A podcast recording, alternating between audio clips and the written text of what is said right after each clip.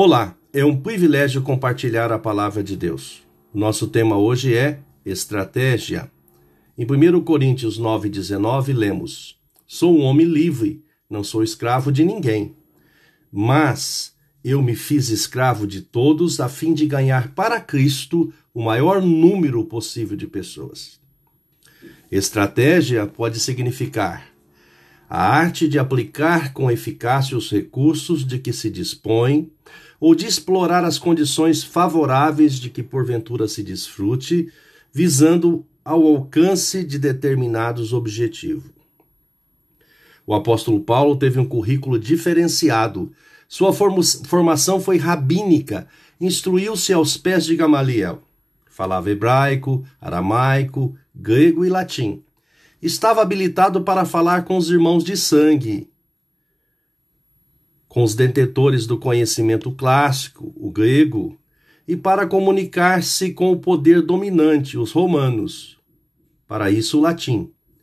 Outro destaque, e que para a maioria era inalcançável, era a cidadania romana.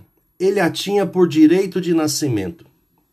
Quanto à sua fé, antes de ser ter sido encontrado com Jesus no caminho de Damasco, afirmava ser fariseu de tradição. Ainda uma outra distinção: participava do Sinédrio, alta corte dos, dos hebreus. A sua vida foi completamente ressignificada após ter sido encontrado com Jesus no caminho de Damasco. Daí, nova vida, novo propósito, nova agenda. No contexto desse capítulo 9, o apóstolo ressaltou alguns direitos que eram usuais, como poder se acompanhar de uma esposa, ter o seu sustento advindo da comunidade, pois estava garantido no texto sagrado. Mas abriu mão de tudo isso para poder servir com liberdade e eficiência em seu ministério.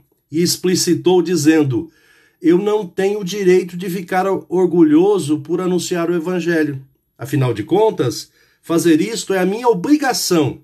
Ai de mim se não anunciar o Evangelho. Pensamento para o dia: proclamar o reino de Deus, o nosso maior privilégio. Deus te abençoe.